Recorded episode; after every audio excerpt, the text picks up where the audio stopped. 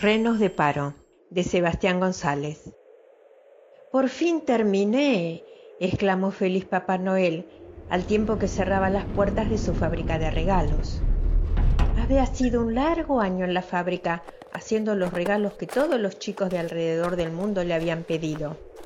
Encima, la pila de cartas parecía ser cada año más grande. Papá Noel siempre se asombraba de la imaginación de los niños a la hora de pedir sus regalos. Autos, casa de muñecas, pelotas. Y ahora esa manía por los videojuegos. Hasta tuvo que hacer un curso de electrónica para poder armar los regalos de alta tecnología.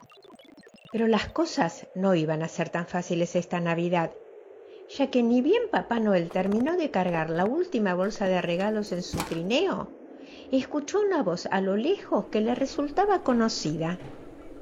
Era Rodolfo, su reno más trabajador, que con un megáfono en la mano se hacía escuchar. Papá Noel se acercó y vio a los renos reunidos en la puerta de la fábrica.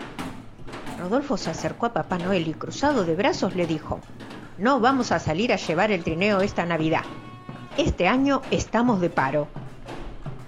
¿Cómo que de paro? dijo Papá Noel. ¿Justo ahora se les ocurre hacer un paro?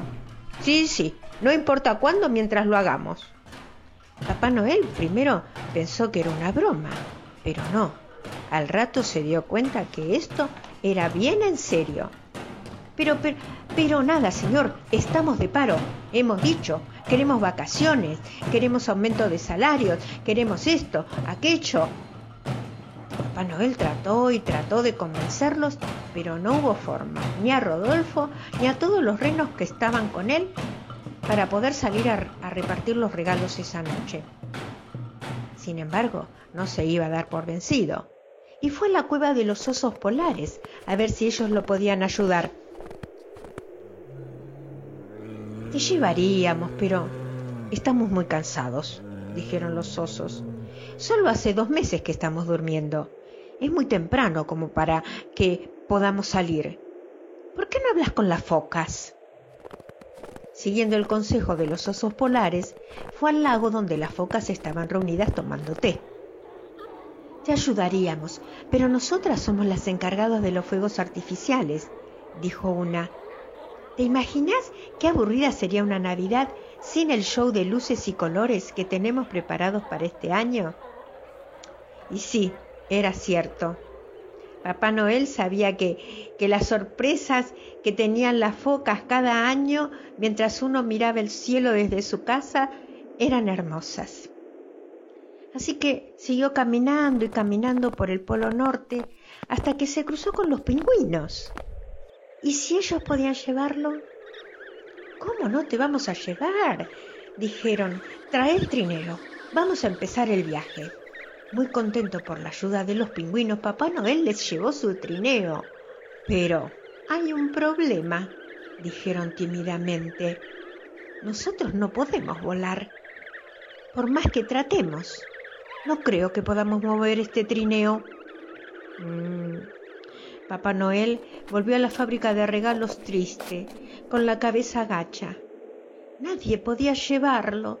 ¿Cómo iba a repartir entonces los regalos que había fabricado durante todo el año para todos los chicos? Así que, sin saber dónde buscar ayuda, repartió los regalos a sus amigos del Polo Norte y después se sentó a escribir las respuestas a las millones de cartas que había recibido, pero después de un rato se quedó dormido. Mientras tanto, en el Polo Norte todos abrían sus regalos, al tiempo que miraban el show de los fuegos artificiales de las focas. Entre ellos estaba Rodolfo, muy contento con el pullover amarillo que Papá Noel le había tejido para él.